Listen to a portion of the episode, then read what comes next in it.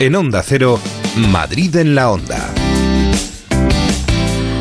Bueno, pues hacíamos referencia tanto ayer como hoy a esa campaña que comienza hoy, este jueves, esa campaña para que los jóvenes hagan ejercicio y buena dieta, con la que prevenir el sobrepeso, no en vano. El sobrepeso afecta al 17,6% de los jóvenes y la tendencia ha ido en aumento durante las últimas dos décadas.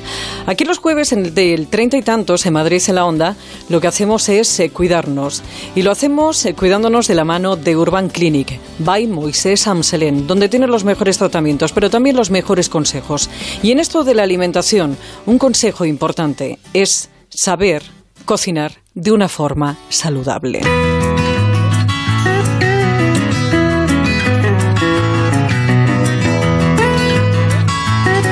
Porque es evidente que se nos ha olvidado cómo cocinar para que nuestra dieta sea pues como le decía, saludable y no acumulemos peso. Por falta de tiempo, por falta de conocimientos, Echamos mano de lo primero que pillamos y eso siempre suele ser insano y altamente calórico. Chincho Navarro es chef especializado en cocina saludable en Nice to Feed You. Chincho, buenas tardes. Buenas tardes, ¿qué tal? Bueno, a ver cómo podemos hacerlo, ¿vale? Para que eh, entendamos que el adelgazamiento empieza en la cocina. Es cierto que a la hora de cocinar uno eh, no es consciente de la cantidad de aceite que echa, de la cantidad de, eh, bueno, pues otro tipo de salsas y este tipo de cosas. ¿Qué debemos cuidar o qué es lo que hacemos mal cuando nos ponemos a cocinar? Bueno, eh, el, tema del adelgazamiento tiene que ver mucho con el estilo de vida que lleve uno.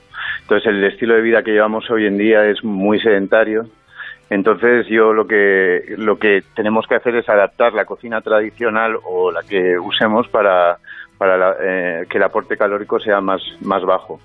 Entonces, eh, para eso tenemos que reducir la cantidad de sal, reducir la cantidad de aceite y no utilizar el azúcar, que es uno de los, de los ingredientes que se han metido en el último siglo dentro de la, de la cocina en casa. Porque eh, fíjate que hay una cosa que a mí me llama mucho la atención y es que cuando eh, la gente le dices, no, pero si es que yo como muy bien porque me he comido solamente unas lentejas. Ya, pero ¿cómo has hecho esas lentejas?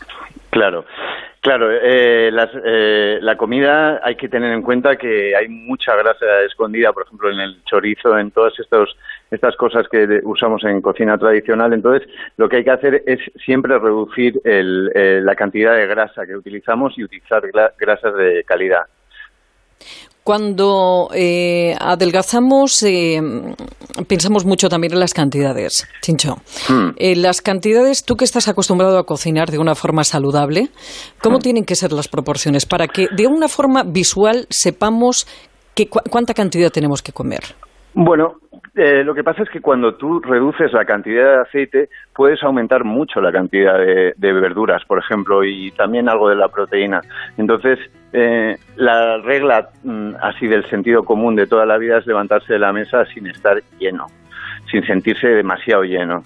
Entonces, eh, simplemente reduciendo a la mitad el aceite que utilizamos de forma eh, eh, común en, las casas, podemos aumentar más la proporción y sentirnos más saciados. Entonces, sin tener el aporte calórico que, las grasas nos, nos, nos dan, ¿no?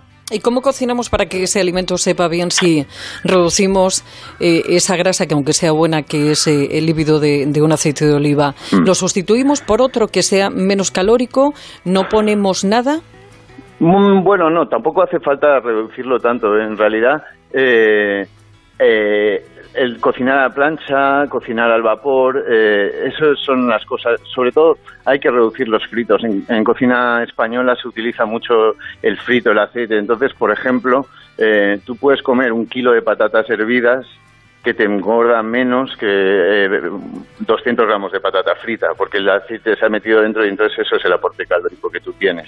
Entonces, lo que se recomienda es usar mucho menos aceite en guisos, por ejemplo, y, desde luego pues eh, comer máximo a la plancha, al vapor, al horno. El horno es un buen aliado para, para cocinar sin grasa, porque lo difícil de, cocinar sin grasa en, la sartén, por ejemplo, es que si tú haces un, sofrito, eh, es, es, muy fácil que se te pegue. Tienes que tener bastante técnica de cocina para poder, para poder eh, manejar un, plato tradicional, un estofado tradicional, hacerlo bajo, eh, de forma eh, de bajas calorías con poco aceite es una cosa que requiere cierta técnica.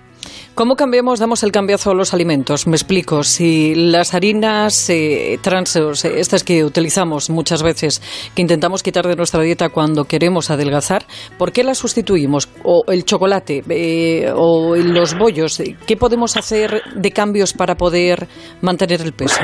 Bueno, eh, yo creo que, en realidad ahí se necesita un, pequeño cambio de, estilo de vida. Yo pienso que que nos hemos acostumbrado en los últimos 50 años a comer lo que se diría un poco comida de fiesta, todos los días proteína, todo, todo con mucha abundancia. Entonces, yo creo que hay que volver un poco a los sabores un poco más, más sencillos.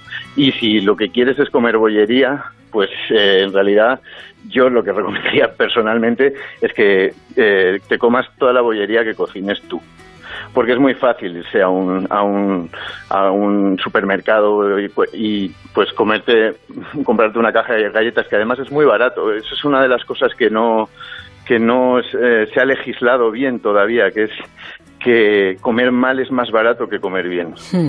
Entonces eh, no hay ayuda en ese sentido. Un, un, un, paquete de galletas de chocolate de cualquier marca eh, es más barato y más rápido de conseguir que hacerlas tú. Pero ahí está la responsabilidad de cada uno o lo que quieras hacer con tu, con tu estilo de vida y tu cuerpo. Eso es curioso porque hace unos años la OMS declaró que en Nueva York, en Manhattan, había zonas eh, que son desiertos eh, alimentarios. Eh, un desierto alimentario es cuando se considera que en un kilómetro a la redonda no hay alimentos frescos.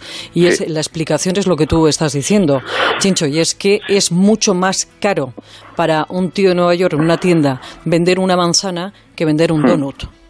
Sí, ¿sabes lo que pasa? Que también las, las, la, industria alimentaria ha metido, hay muchísimo negocio ahí, muchísimo negocio detrás, entonces eh, se hace, eh, es más, un, un, comerciante prefiere tener un, paquete de galletas que dura seis meses o ocho meses en, la, en las estanterías que una manzana que te dura una semana. Entonces, mm. entonces ahí está el tema, ¿no? Luego también, eh, por ejemplo, las bebidas energéticas, eh, tiene unas cantidades de azúcar que, que realmente no, no, no, nos damos cuenta de las, las repercusiones eh, en la salud que tienen. Esto que decías antes de, de, la obesidad infantil, yo a una nutricionista que conozco le pregunté si ella preferiría que se le diese a un niño una cerveza con alcohol o una o una bebida de estas, eh, de, bueno, no voy a decir marcas, pero de estas isotónicas, y me dijo que prefería que se le diese una, cerveza porque es más saludable. Tiene más minerales, sí. Bueno, sobre todo que las repercusiones en la salud que, están, ah, que están teniendo, no solo la, obesidad no es una cuestión solo de estética. O sea, ahora mismo eh, la, la, expectativa de vida de los niños, de mis hijos, por ejemplo, es más baja que la mía por su alimentación. O sea, porque las enfermedades derivadas de, de la obesidad son muy grandes, ¿no? Entonces, hay que tener en cuenta también esas cosas. No es una cuestión solo de estética, sino de, salud y de, también de, economía del país, porque la seguridad social eh, tener enfermos crónicos de diabetes, eh, de eh, enfermedades coronarias, es, un, gasto, tremendo, tremendo, y además una calidad de vida nefasta para, para las generaciones futuras. y es, un reto que no, no nos hemos encontrado nosotros tanto. Uy, se me va, se me va la conversación. Bueno, eh, ahora, ahora te, ahora te, te escucho, creo. Eh, sí. sí, Chincho. Bueno, que lo único que quería decirte es eh, que dentro de lo que es tu sector, siendo un chef de cocina saludable, hmm. es curioso porque cuando vamos a los restaurantes, lo fácil, lo fácil hmm. es que las cosas estén buenas cuando son altamente calóricas. Eso lo sabemos hacer todos. Lo difícil es cocinar bien con unas proporciones equilibradas de alimentos y, y nutricionalmente que no sea una bomba de relojería Sí, también tenemos que tener en cuenta que, la industria alimentaria nos ha, nos ha acostumbrado a los sabores que, por naturaleza nos vienen dados, ¿no? El, que, más adictivos son, que es el dulce, la grasa y la sal.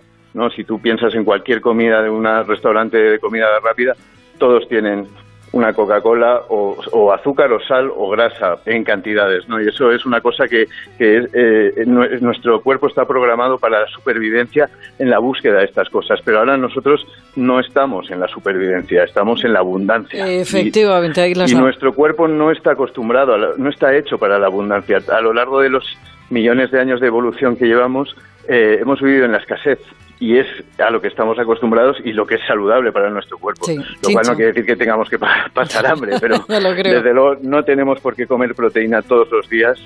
Eso es una cosa que hay muchos intereses detrás de, de, el tipo de alimentación que estamos llevando, ¿no? Entonces yo lo que creo que es que hay que rebajar los niveles de azúcar y, el, eh, y acostumbrar a los niños y a las personas adultas a comer con menos sal porque para descubrir realmente los sabores de, de la comida, ¿no? porque, porque los tiene. Ya lo creo. Bueno, si te parece más adelante, eh, a ver, porque es muy interesante, a ver si nos enseñas algunas recetas que podamos eh, llevar a nuestra cocina de esas recetas saludables. Chincho Navarro, chef especializado en cocina saludable. Chincho, un placer, muchísimas gracias. Muchísimas gracias a vosotras. Bueno, Urban Clinic by Moses Amselén, tu clínica de medicina estética patrocinado este 30 y 30 y tantos, que ya sabes que para cualquier sugerencia tienes un correo electrónico que es treinta y tantos arroba onda cero punto es, que tienes un Twitter que es treinta y tantos siempre con número y que tienes más información en el blog que encuentras en Antena 3 Televisión de nombre treinta y tantos. Llega a España en primicia EMS Cult, la revolucionaria